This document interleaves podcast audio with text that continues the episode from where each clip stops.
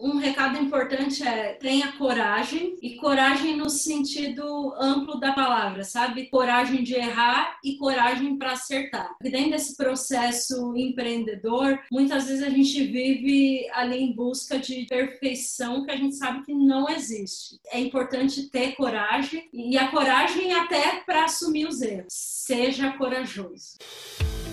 Olá, eu sou Rafael Marino, diretor de marketing da Exceed. Seja bem-vindo ao Na Linha de Frente, um podcast feito com investidores e grandes executivos de startups do país. Aqueles que estão de fato na linha de frente tomando as decisões mais difíceis de uma empresa. Com muitas dicas e histórias exclusivas, aqui você vai descobrir como fundadores e líderes das maiores startups do Brasil enfrentaram os grandes desafios de crescer uma empresa como o crescimento inicial, a escalabilidade, a gestão em períodos de crise e principalmente a busca pelo investimento. Esse podcast é produzido pela Exceed, a primeira plataforma de investimentos online em startups do Brasil. Ah, um último detalhe antes da gente começar. Sabemos que muitas vezes a gente precisa errar para poder evoluir, e nesse programa não será diferente. Portanto, vou te pedir um favor. Caso tenha gostado do episódio, vai ser muito legal se puder compartilhar ele no seu Instagram. E marque arroba Investimentos, E-Q-S-E-E-D Investimentos. Nos diga o que achou. Ficaremos super felizes em saber suas opiniões e principalmente suas críticas. Então, vamos lá? Aproveite esse episódio. Fernanda, muito obrigado pela sua participação aqui no nosso programa Na Linha de Frente. A gente quer cada vez mais ter todo tipo de empreendedor de todos os segmentos, principalmente uma preocupação nossa é de ter maior diversidade, mais mulheres e todo tipo de empreendedor fazendo parte, contribuindo com seus aprendizados. Então, obrigado por estar fazendo parte aí desse programa. vou fazer uma rápida introdução sobre a Fernanda. Ela é fundadora da Associação Afro Business Brasil e cofundadora da Conta Black, Roma em Turismo pós-graduada na área de comunicação corporativa, enfim, atuou em empresas de multinacional. Hoje em dia se dedica também ao desenvolvimento de ações e programas de fomento para diversidade, inclusão de economia e social relacionadas à temática do gênero étnico, racial, com ênfase em empreendedorismo. É curadora também dos programas Startup A e e-commerce social, mentora da BlackRock Startups, finalista do prêmio Mulheres Tech em Sampa e vencedoras do prêmio Empregue Afro Talento da Diversidade e Prêmio City Jovens Empreendedores na categoria Organização Social mais transformadora. Hoje a gente vai falar um pouco sobre a experiência dela cofundando a Conta Black, que é a primeira conta digital criada por negros do país. Conta Black é uma conta digital que se propõe aí a ampliar o acesso a serviços bancários da população desbancarizada e a meta é trazer para a fintech essa população que quer acesso ao crédito, mas não tem conta em bancos. Fernanda, de novo, super prazer. Conta um pouquinho aí sobre você, sobre a sua história e por que que vocês criaram a Conta Black. Obrigada, Rafael. Rafael, pelo convite. Acho que toda startup surge para resolver um problema, né? E daí foi um problema de um dos meus sócios, o outro cofundador, que é o Sérgio. Ele empreende já há um bom tempo. Ele empreendia na área de publicidade, tinha uma agência grande de publicidade. Ele precisava fazer a troca de equipamentos, né? Para mudar o parque tecnológico da agência. E ele foi procurar o gerente do banco dele para em busca de crédito para investir nesse propósito de, de, troca de equipamento e ele recebeu um sonoro não. Ele ficou sem entender, porque ele tinha um score alto, fazia movimentação, comprava os produtos e serviços, tinha o nome limpo e, e simplesmente ele recebeu um não. Isso aconteceu por volta de 10, 15 anos atrás e desde então ele ficou com aquilo na cabeça. Quantos Sérgios existem por aí? Em paralelo a tudo isso, eu fui desenvolvendo a minha carreira carreira no meio corporativo, como você ilustrou, e por volta de quatro anos atrás eu resolvi parar para fazer um ano sabático. E dentro desse ano a gente resolveu criar a associação, que o grande objetivo era aumentar o networking entre pessoas negras. Então, é, foi fundada por pessoas negras e o grande objetivo era gerar conexões econômicas. Então, geração de trabalho, de renda, troca de negócios entre eles. Com o passar do tempo na associação, a gente percebeu que haviam ali outros Sérgios que não tinham acesso a ferramentas de crédito, da mesma forma com que esse crédito foi negado ali para o meu sócio há 15 anos atrás. A Conta Black ela surge dentro desse contexto, dessa vivência com outros empreendedores e que a gente começou a ver que o problema era exatamente o mesmo para todo mundo. Criamos em 2017, no finalzinho do ano, a Conta Black. O intuito era ser, de fato, uma conta digital para proporcionar o acesso a serviços financeiros, até porque dentro do trabalho da associação, para além de ver que os empreendedores não tinham acesso ao crédito, a gente observava também que muitos empreendedores não tinham acesso a ferramentas financeiras mínimas. Então, quando a gente conectava esse pequeno empreendedor a uma grande empresa, às vezes ele necessitava da emissão do boleto e da nota fiscal. E muitos deles nem tinham conta em banco para fazer essa emissão de boleto. E daí surge a conta Black com um grande objetivo de proporcionar essa inclusão financeira. Hoje a gente deu algumas pivotadas no modelo de negócio. Nós nos identificamos como um hub de serviços financeiros alocados dentro de uma conta digital. Então hoje, para além da conta, a gente tem vários outros serviços financeiros que a gente oferece para esse grupo. Sensacional, Fê. Antes da gente falar até um pouco mais, obviamente, sobre a conta Black, os serviços, as inovações que estão por trás, queria focar um pouquinho especificamente em você, mulher empreendedora, negra, inserida aí no ecossistema tech. Então, imagino que, infelizmente, obstáculos não devem ter faltado na sua jornada empreendedora, na sua jornada executiva. Para a menina negra que sonha em ser empreendedora, com base aí em todos os desafios que você enfrentou, quais seriam os aprendizados que você compartilharia com essa menina? Quais os principais valores que você acredita ser importantes para essa menina conquistar esse sonho de possivelmente se tornar uma empreendedora ou uma executiva de sucesso? O principal aprendizado, infelizmente a gente vive num país que, para além de ser machista, ele é racista.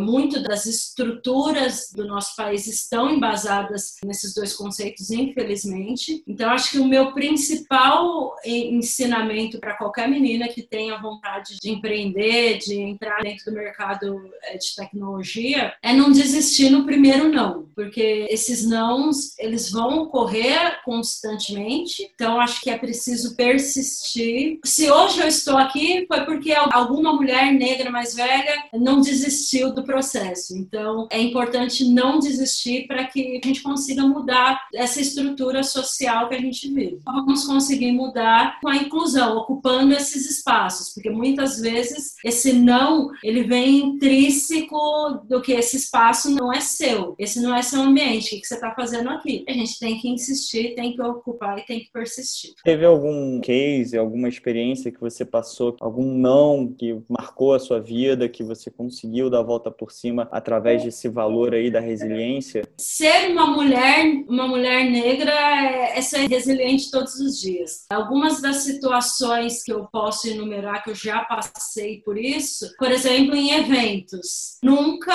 eu sou identificada como uma mulher empreendedora. Então, muitas vezes eu chego para palestrar no, no evento, evento de tecnologia, ah, olha, a entrada para o público geral é lá do outro lado. Não, eu sou palestrante, sabe? Então, tem ali esse tipo de desafio e a gente tem que sempre contornar. Faz parte do processo de resiliência tentar sempre hackear o sistema, sabe? Então, eu constantemente tento hackear o sistema. Baita inspiração aí para todo mundo que está escutando a gente. Agora entrando um pouquinho nessa questão da conta Black, peguei alguns números aqui que me espantaram os olhos, não fazia ideia. Eu vi com base no IBGE que são cerca de 45 milhões de pessoas no Brasil que não tem conta em banco. Pode até simular que é basicamente a cada três brasileiros um não tem conta em banco. E desses 86% pertencem à classe C, D e E, 60% deles são mulheres, 70% deles são negros ou pardos. Outro dado super interessante também que eu vi: 45% dos brasileiros não controlam as próprias finanças e, coincidentemente, se a gente pode usar essa palavra, a maioria dessas pessoas também estão alocadas na classe C, D e E. Mesmo a margem do sistema financeiro, esse grupo movimenta anualmente no país mais de 800 bilhões de reais, e sendo mais da metade disso em espécie. O empreendedor negro tem crédito negado três vezes mais do que o branco, com as mesmas condições aqui no Brasil, segundo o Banco Interamericano de Desenvolvimento. Na sua opinião, Fê, quais os principais fatores que corroboram com esses dados? Vamos lá. Desde o nosso sistema educacional, que é precário. Então, hoje a gente fala muito sobre esse processo de educação financeira, acho que principalmente nesse momento de, de pandemia, onde todos nós nos vimos buscando ali as nossas reservas financeiras, acho que nunca se falou tanto em educação financeira como nos últimos meses. E aí, se a gente faz ali um paralelo entre a educação formal, que é bem deficitária, buscando educação financeira, a gente sabe ali que não, não tem um equilíbrio. Desde o começo da criação da Conta Black, a gente começou a tentar entender os motivos pelos quais essas pessoas não eram inseridas dentro desse sistema bancário. Né? Ah, por que essas pessoas são desbancarizadas? E muitas vezes tem ali um processo de, de preconceito envolvido. Então, quando a pessoa chega no banco com chinelo, ele já é barrado na porta giratória. Quando ele ultrapassa ali aquela porta giratória e vai falar com o gerente, normalmente ele tem um tratamento hostil, que acaba não gerando um bom relacionamento, um primeiro contato. Então, existem ali inúmeros motivos que fazem com que essas pessoas optem por não, não se inserirem dentro desses espaços. Né? Se eu não sou bem-vindo aqui, meu dinheiro também não é. E daí, uma outra coisa que a pandemia também nos trouxe, né? Acho que a Conta Black nós criamos ela no finalzinho de 2017, desde então a gente vem falando sobre os desbancarizados. E daí, quando surgiu o processo de pagamento do auxílio emergencial apertado pelo governo, essa questão dos desbancarizados ganhou luz novamente. Né? A Caixa, teoricamente, bancarizou aproximadamente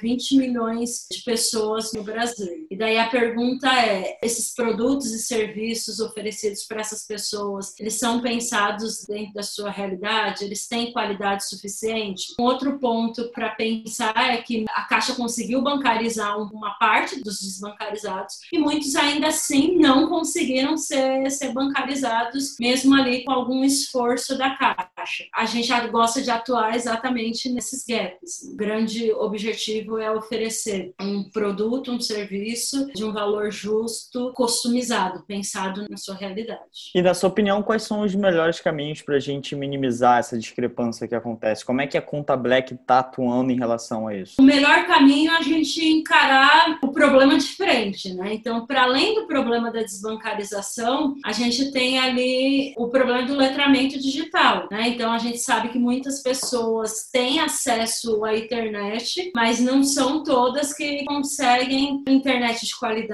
E ponto dois é articular com todas essas funcionalidades propostas. A Conta Black ela vem ali com esse objetivo de trazer uma ferramenta fácil, simples que todos possam acessar. A nossa primeira versão de Conta Black nem exigia que baixasse o aplicativo, exatamente porque a gente via que entre o nosso público tinha muitas pessoas que não tinham aqueles celulares mais modernos e daí ficava aquele famoso revezamento de aplicativos. Então, a nossa primeira versão de Conta Black foi Home Bank. Daí, com o passar dos anos, entendendo melhor o público, a gente chegou nessa versão que é atual. Inclusive, nós lançamos uma atualização do aplicativo por esses dias. E uma coisa que eu queria até aprofundar, linkando com esse ponto que você chegou a falar que a Conta Black, desde seu nascimento, já aconteceram algumas pivotagens, né? O modelo de negócio, enfim, vocês mudaram de direção ao longo do caminho. Eu pude notar que, por mais que o nascimento da empresa fosse para ajudar a bancarizar a população negra do país, hoje, obviamente, a empresa atende qualquer consumidor. Quais diferenças entre a Conta Black e os outros bancos digitais que a gente tem por aí? que inovações que a Conta Black traz para o mercado? Eu vou responder essa pergunta de duas formas. Essa questão do acesso, obviamente, ela é mais gritante com a população negra e a população periférica, né? Seria a população classe C, D e E. No entanto, isso não exclui pessoas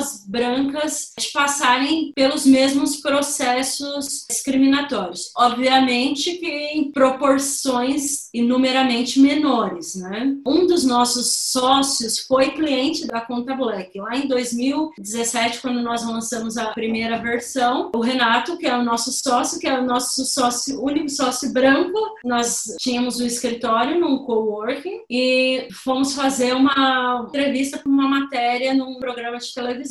Ele assistiu a entrevista. Eu, gente, acho que eu conheço esse lugar aí. Acho que eu trabalho nesse mesmo lugar. Uns dois meses depois, a gente se conheceu e ele passava exatamente por um problema de acesso financeiro. Ele tinha uma conta bancária da empresa dele, ele já movimentava essa conta há um bom tempo e não tinha cartão de crédito. E a gente sabe que muitos serviços hoje utilizados pelas empresas, principalmente quando são em serviços internacionais, existe ali uma necessidade de cartão de crédito. E daí ele utilizou uma versão da conta Black no cartão pré-pago, conseguiu utilizar para a empresa dele, se interessou pelo modelo de negócio, a gente foi ficando amigo e depois a gente virou sócio. Então, o problema da péssima qualidade de acesso a serviços financeiros acomete todo mundo. Hoje, dentro do nosso patamar de cliente, a gente tem clientes negros e clientes não negros também. E a gente tem clientes de classe C, D e E, e a gente tem clientes que não são da classe C, D e E também, que chegam até a gente por conta da nossa mensagem, do nosso propósito, pela nossa rede de relacionamento e, e utilizam os nossos produtos e serviços da mesma forma. Obviamente que a Conta Black é um negócio de protagonismo negro, então Sim, tanto eu quanto meus sócios fundadores somos negros. A criação da Conta Black foi pensando nessas necessidades do empreendedor negro, da pessoa física negra, mas hoje em dia a gente atende todo mundo. Super bacana, Fê. Falando sobre esse ponto, até você citou também sobre o Covid, como isso afetou o mercado, eu vi que a Conta Black estava prevendo faturar 12 milhões esse ano de 2020, chegar a 50 mil clientes ainda no primeiro semestre de 2020. Vi também também que na questão, acho que é um pouco como você falou, por mais que o Covid trouxe muitos impactos negativos, se a gente olha para um, um, prisma positivo, a gente vê que existe um despertar de uma consciência financeira, tanto pelo lado ruim, quando as pessoas precisam desse acesso. Eu hoje estava vendo um estudo também da Inloco, eles estavam falando sobre quais empresas, quais bancos, como isso afetou o banking de uma forma geral e quem acabou se beneficiando disso foram os grandes bancos por conta dessa aceleração, dessa obrigação das pessoas terem que baixar os seus aplicativos mobile. Então a gente vê, por exemplo, a Caixa que virou top 1 em aplicativos em termos de download. Enfim, existiu por conta desse episódio uma aceleração para o meio digital e um impacto positivo na questão do despertar a consciência, né? Ao mesmo tempo, no lado financeiro, o caminho fácil da renda fixa, né, que o brasileiro estava acostumado a investir com juros altos já não é mais presente e o brasileiro vai precisar aprender a investir pensando em longo prazo. Isso é até dito muito na abertura do evento da XP, a Expert, foi muito debatido o tema de diversificação com a Selic a 2,25 aí, então não dá mais para optar simplesmente pela renda fixa esperando juros altos e somente isso. Como é que a empresa, a Conta Black, como é que o público foi afetado com o Covid? Houve uma aceleração de clientes, como a gente viu em outros setores e em outros bancos digitais. Como é que foi isso para vocês, Fê? Vamos começar em relação ao o faturamento e as expectativas de clientes, obviamente modificou. Hoje as nossas metas elas são um pouquinho mais conservadoras, considerando todo o cenário. Sim, teve o lado positivo de tudo isso, que as pessoas começaram a descobrir esse universo das contas digitais. Inclusive, a gente tem alguns casos que são bem engraçados de pessoas que receberam auxílio emergencial pela Caixa, emitem um boleto e coloca o dinheiro na conta Black. Então, gerou ali oportunidade de negócios. Como eu falei no começo, nunca foi tão necessário falar de educação financeira. Obviamente que boa parte do nosso público ainda não tem acesso à informação de investimento de uma forma qualificada. Então, acho que cada vez mais existe ali um apego com a nossa missão de proporcionar esse acesso mais qualificado, porque hoje as pessoas que fazem algum tipo tipo de investimento investem em poupança, então baixa rentabilidade e eles entendem que o único conceito de investimento é poupança. A conta Black entende que o processo de educação financeira ele passa ali pelo formal mesmo de passar as informações, mas também ele entra ali num processo intrínseco. Então, de que forma que eu vou ajudar essa pessoa a pensar uma educação financeira sem ser ofertando um curso, sabe? Então, por exemplo, a gente tem uma ferramenta chamada Cash Black, que é uma opção de investimento onde parte das tarifas 13 meses depois voltam para a conta da pessoa. Então, é uma forma dela se relacionar com o processo de guardar dinheiro, de enxergar esse dinheiro que era X virar Y a longo prazo, a médio prazo, né? Um ano. Então, é uma forma de, de trazer ali a educação financeira. Porque, de fato, quando eu olho esse público no nosso cenário econômico atual, é o público que mais foi afetado. Então, os negócios são negócios que muitas vezes fecharam, negócios que ainda não tiveram tempo de resposta rápido para digitalização. Outro dia eu estava assistindo uma entrevista do Magazine Luiza falando sobre como eles faturaram mais do que o previsto dentro desse contexto de pandemia. Por quê? Acho que é importante salientar que o Magazine Luiza tem um, um departamento de inovação, então eles já estão se preparando não para o Covid, mas para a digitalização do negócio há muito tempo. A gente vê ali um pequeno empreendedor que nunca nem pensou em como vender os seus produtos e serviços pela internet. Esse empreendedor ele foi economicamente drasticamente afetado. A gente entende que é importante trazer essas ferramentas step by step, né, um passo de cada vez, para chegar o mais próximo possível dessas realidades. De que forma que eu trago oportunidade para essas pessoas e não faço um direcionamento para o caminho do endividamento. Saiu o último dado sobre o endividamento: 66% da população economicamente ativa adulta está sendo considerada inadimplente endividada. A gente precisa olhar tudo com calma. Sim, existem oportunidades de negócio, mas a gente não pode perder o nosso propósito, que é o que traz a confiança dos nossos clientes. E entrando nesse mérito, a gente vê que no Brasil, por exemplo, tem o número de celulares, por exemplo, é maior do que o número de pessoas. A gente vê uma adesão grande de tecnologia, de pessoas que hoje em dia têm seus primeiros contatos com a internet através do celular. Muitas vezes não tem computador, o primeiro contato que a pessoa tem é através do smartphone. E a gente vê que existem várias empresas no setor de banking que estão tentando entrar nessa oportunidade da bancarização por conta dos números serem extremamente altos. Porque essas empresas estão gastando milhões com educação, acreditando que também aposta que a população comece a bancarizar de fato através da educação, como vocês acreditam. Mas exclusivamente falando de conta black, falando de classe C, D e E. Se eu falo de C, D e E, eu tô falando de muita gente, mas especificamente de D e E, a classe C é enorme se a gente conviver no Brasil. Qual que você vê na vivência da conta black, com as histórias que você vê com seus clientes? Quais são as barreiras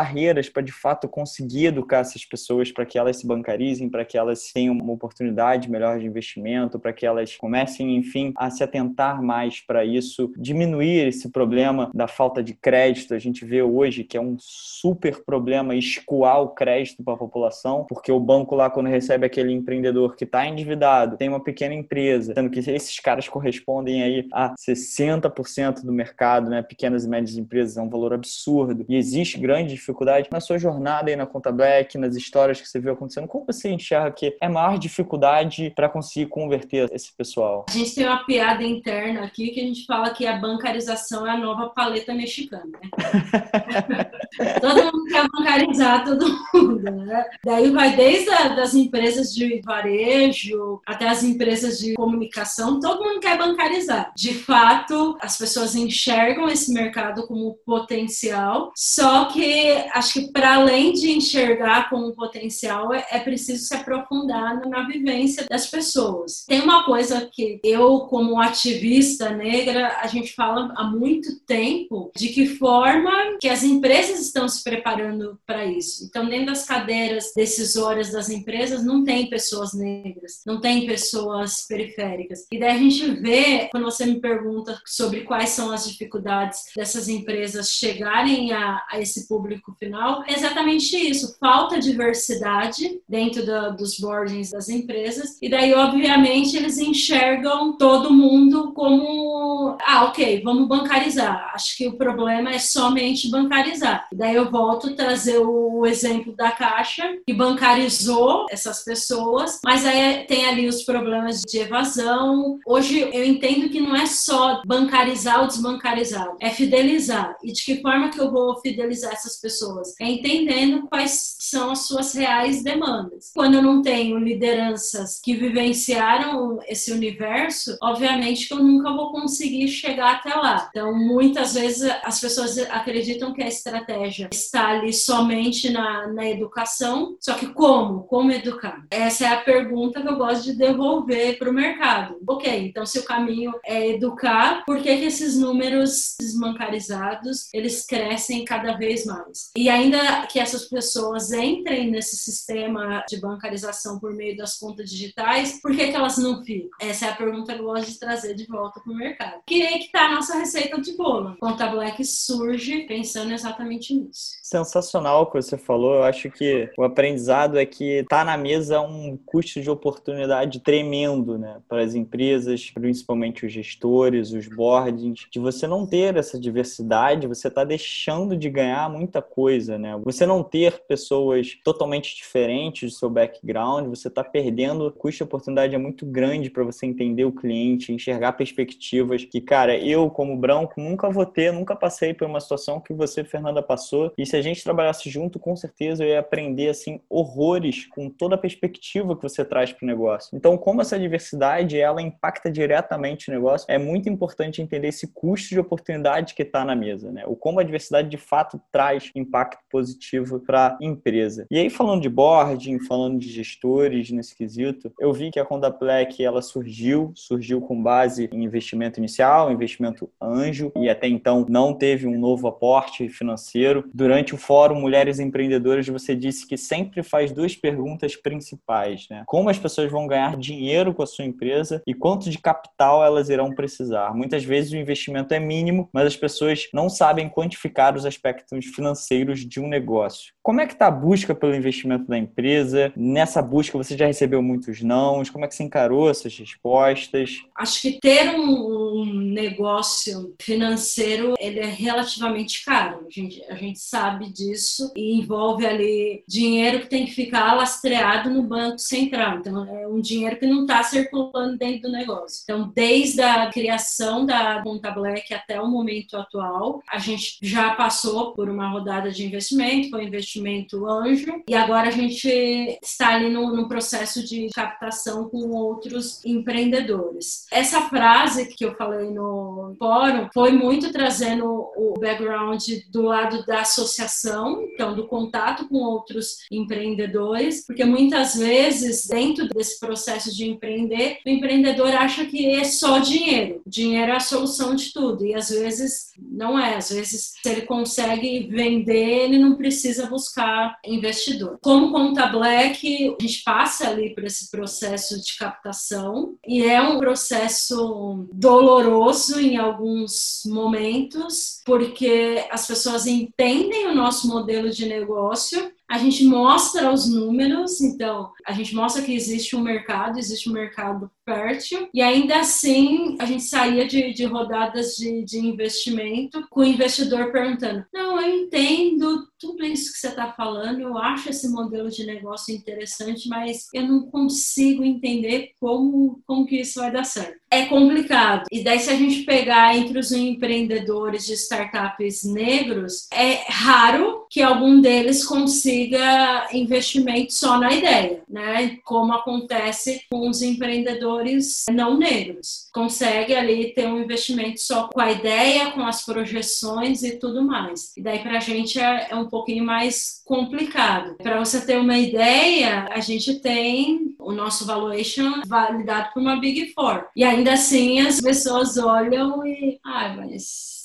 eu não consigo entender. E a gente sabe que tem o racismo ali de uma forma intrínseca, que a gente sempre tem que provar duas vezes a nossa capacidade, querendo ou não. Esse ponto é um ponto muito importante. O último episódio que a gente gravou com a Emily Elwell da Pentes, ela inclusive falou que muitas vezes esses nãos e não entender o negócio é por falta de diversidade nesses próprios fundos, dos próprios investidores, de muitas vezes eles não serem negros, eles não entenderem o propósito. Você acha que isso também impacta de alguma forma essa questão da busca pelo investimento, do cara não entender porque ele não tem algum tipo de conexão pessoal com aquilo? Porque isso é muito importante até para que o mercado em si acorde para isso, né? Enfim, eu tendo a achar que, pô, você avaliar um negócio não deveria nunca entrar em méritos de qual é a raça daquela pessoa, se ela é negra, se ela é branca. Eu acho que é muito dos economics, das pessoas que estão por trás, do background dessas pessoas. A gente vê que os fundadores, por exemplo, da Black Conta têm um background super interessante em termos de experiências profissionais capazes de fazer acontecer. Então, o que, que você acha sobre isso? Você acha que é um ponto importante na hora de captação? Eu vejo também que outros empreendedores já passaram por uma linha de frente por já terem aí muitas vezes um MBA no exterior, em faculdades de renome, isso já cria algum certo de carimbo, algum tipo, pô, se aquele cara passou por aquela escola, já fez aquele network antes, então isso facilita muito o processo de captação e é por isso que até a Exige está no mercado justamente para a gente trazer mais alternativas para empreendedores. Você acha que impacta também a questão da captação? Os números não mentem. Existem pesquisas que falam exatamente sobre isso, que os investidores normalmente investem em pessoas que têm tem características físicas, genótipos e fenótipos parecidos com os deles. Hoje, se a gente pegar os dados aqui do Brasil, tá? A Associação Brasileira de Startups, dentro do universo todo de startups, 15% delas são lideradas por mulheres. Apenas 2% recebeu investimento de fundos de venture capital. Então, isso explica muita coisa, né? Então, como esses fundos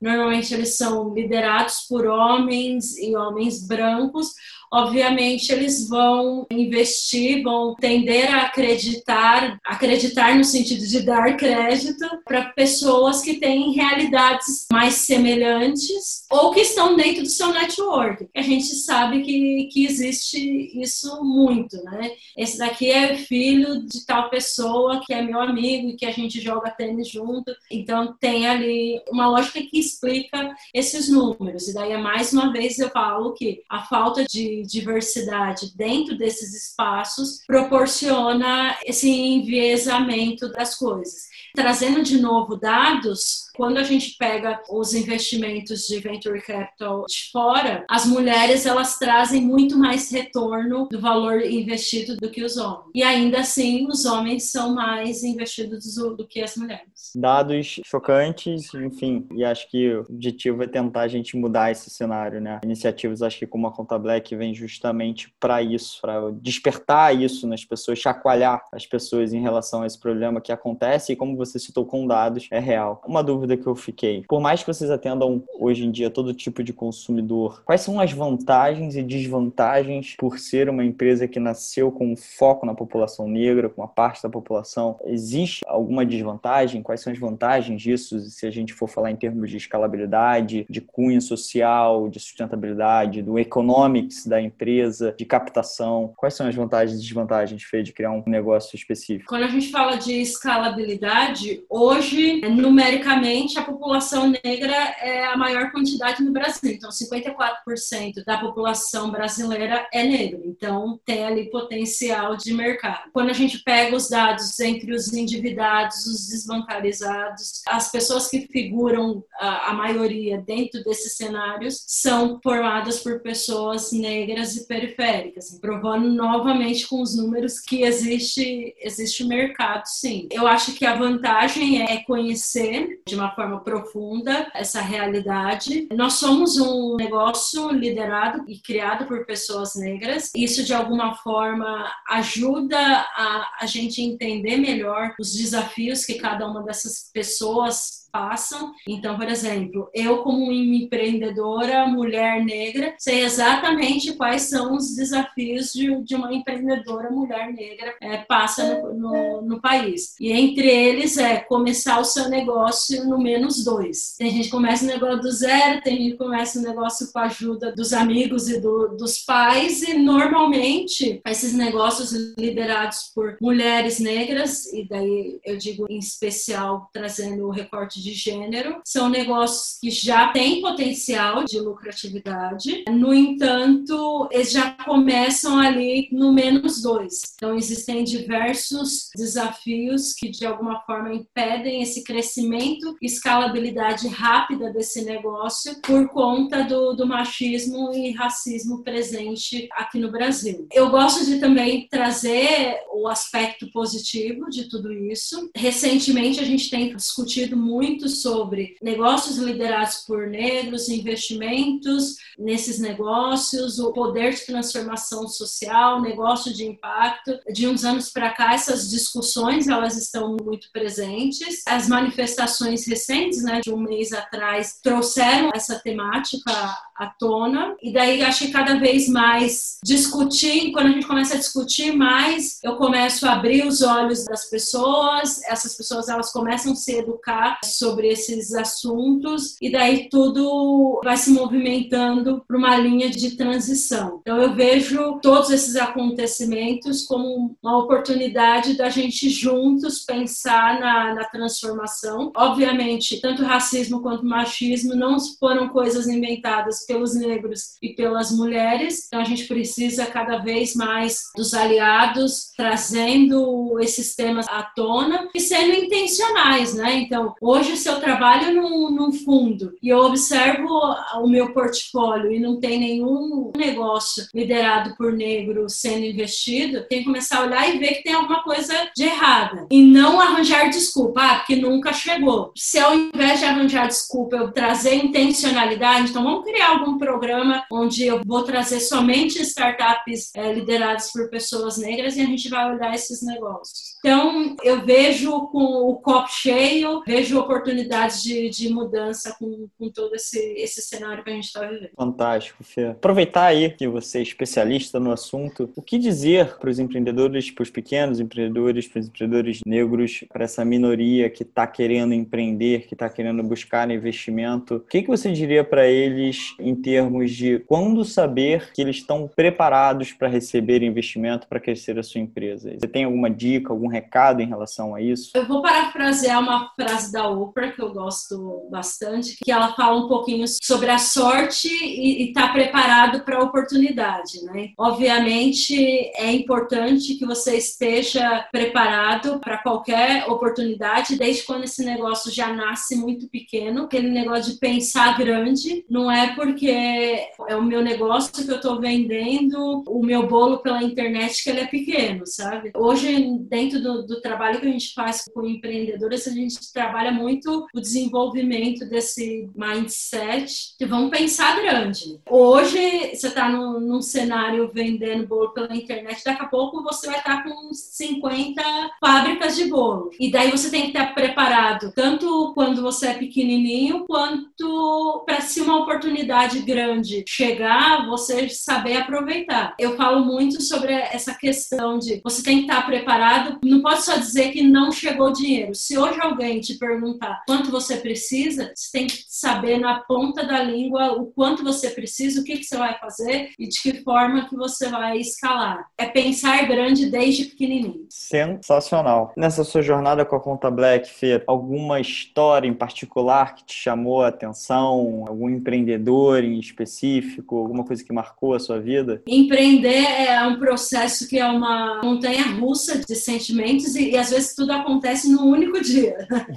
Então, você acorda motivada, daqui a pouco você fala, meu Deus do céu, vou fechar esse negócio. Aí passa 15 minutos, você recebe uma ligação de um cliente falando quão importante foi o seu negócio na vida dele, daí você quer continuar. Quando a gente ouve alguma história, algum feedback que fala exatamente sobre isso, sobre como o nosso negócio foi importante para alguma transformação na vida das pessoas, para a gente é algo que faz todo mundo parar e falar, estamos fazendo fazendo a coisa certa. Bora continuar, mesmo em meio ao cenário caótico, bora continuar. Tem gente ali que precisa da gente. Essa relação cliente-empreendedor é, é, é, sempre importante. A gente acha que o nosso trabalho não está sendo importante, mas de fato está sim. Alguém se preocupa com, com o nosso trabalho. É o oxigênio, né? A gente passou por muito papo interessante aqui, uns pontos interessantes sobre a sua vida, sobre a sua jornada, sobre a questão profissional, a questão do racismo, machismo, captação de investimento, vários tópicos super interessantes, vários dados super interessantes que você botou na mesa. Quais foram os livros que mudaram a sua vida, Fê? Eu leio vários livros ao mesmo tempo.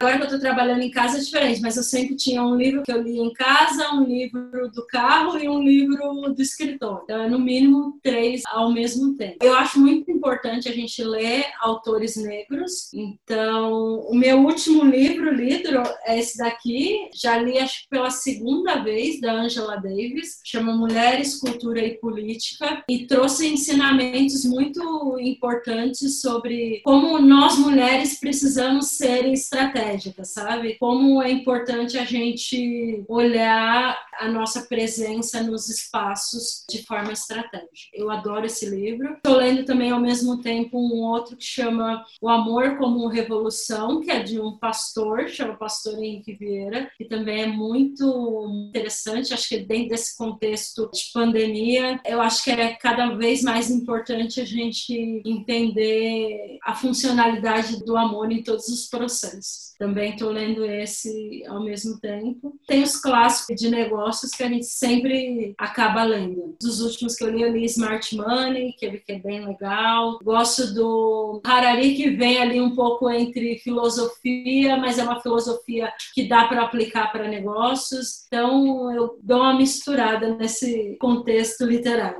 Isso é muito importante, né? Ler de tudo um pouco, de pontos completamente diferentes um do outro, porque lá na frente você consegue conectar de alguma forma. Uma última pergunta que eu gosto de fazer para todos os empreendedores que passam aqui para o programa. Se você pudesse transmitir agora uma mensagem para todos os empreendedores, empreendedoras, investidores ou investidoras, negros, qual seria o recado que você passaria hoje para essa galera? Um recado importante é tenha coragem e coragem no sentido amplo da palavra, sabe? Coragem de errar e coragem para acertar. E dentro desse processo empreendedor, muitas vezes a gente vive ali em busca de perfeição que a gente sabe que não existe. É importante ter coragem e a coragem até para assumir os erros. Seja corajoso. Fantástico, Fê. Muito obrigado pelo seu tempo, por todos os insights que você compartilhou com a gente, pela sua perspectiva de mulher negra empreendedora. Eu tenho certeza que a Conta Black vai ser um sucesso ainda e a gente vai poder bancarizar grande parte da população através de seus serviços, tá bem? Queremos ser o primeiro unicórnio liderado por pessoas negras.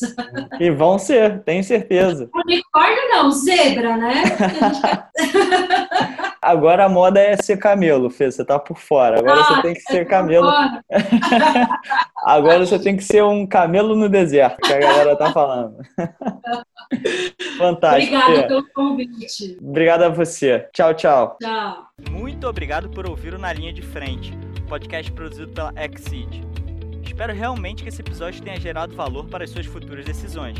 E vamos deixar todos os materiais que foram citados bem aqui na descrição. Caso tenha gostado, adicione na linha de frente em sua lista de favoritos para receber a notificação do próximo episódio. Ah, seus feedbacks serão muito bem-vindos. Queremos saber a sua opinião. Compartilhe esse podcast em seu Instagram marcando arroba Investimentos. É Q S E E D Investimentos e nos diga o que achou. É fundamental saber suas opiniões e críticas para tornar o Na Linha de Frente cada vez melhor. Para ficar atento nos próximos episódios, não esqueça de adicionar o Na Linha de Frente em sua lista de podcasts favoritos. Obrigado pela audiência. Nos vemos em breve.